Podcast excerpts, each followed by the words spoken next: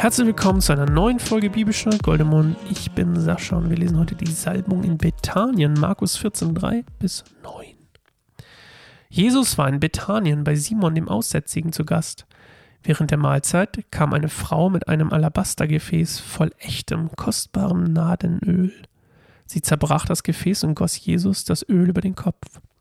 Einige der Anwesenden waren empört. Was soll das, dieses Öl so zu verschwenden? sagten sie zueinander. Man hätte es für mehr als 300 Denare, Denare verkaufen und das Geld den Armen geben können.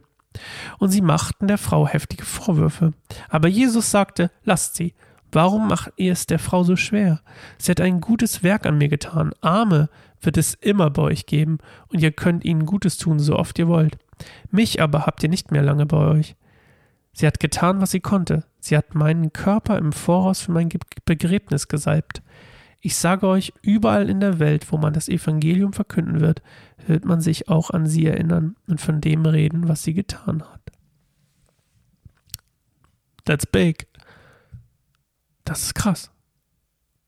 Man wird sich überall, wo man das Evangelium verkündet, auch an sie erinnern von dem, was sie getan hat. Also sie salbt die mit Öl. Das ist ähm, übrigens im jüdischen, der jüdischen Kultur bei Festmählern einfach ein Brauch gewesen, dass man einem Gast das Haupt salbt. Ähm, ich glaube auch nicht, dass sie sich darüber aufregen, sondern ich glaube, sie regen sich eher darüber auf, ähm, dass das so ein teures Öl war. So 300 Denare. Ich habe keinen blassen Schimmer, ob das, das ist bestimmt viel, aber ich habe keinen blassen Schimmer, wie man das in Euro umrechnen würde. Ob da jetzt sagen würde, oh, das sind, das sind 100 Euro, das sind 1000 Euro oder 500.000 Euro, wer weiß. So, auf jeden Fall 300 Denare ist das Ganze wert. Und die Leute regen sich halt so ein bisschen auf, ne? Die Anwesenden sind empört. Empört. Die Anwesenden, da steht jetzt nicht, ob das die Jünger waren oder andere. Auf jeden Fall wollen die eigentlich das Geld lieber den Armen geben. Und Jesus sagt, naja, Arme wird es bei euch immer geben. Das ist auch ein geiler Satz. Äh, ähm, Arme wird es immer geben, aber ich bin nicht immer da. Und äh, Jesus macht hier so ein bisschen, glaube ich, auch mal deutlich, äh, das ist auch so ein Thema für sich wieder, ne? ähm, Sozialarbeit und äh, Leuten helfen und so. Und das ist für uns immer ganz oft Christentum. Kirche verkommt ganz oft zu, wir sind sozial, wir sind ein sozialer Verein. Und das ist nicht schlecht, aber es ist halt nicht alles. Und Jesus macht das hier eigentlich ziemlich deutlich, dass es manchmal um was anderes geht, als um die Armen zu versorgen, sondern dass es manchmal um, um was Rituelles, um was Geistliches mehr geht als um das Soziale. Und äh, das lasse ich jetzt einfach so stehen, dann kann jeder sagen, was er will. So könnt ihr mir gerne E-Mails schreiben, Sascha hat keineinsamerbaum.org.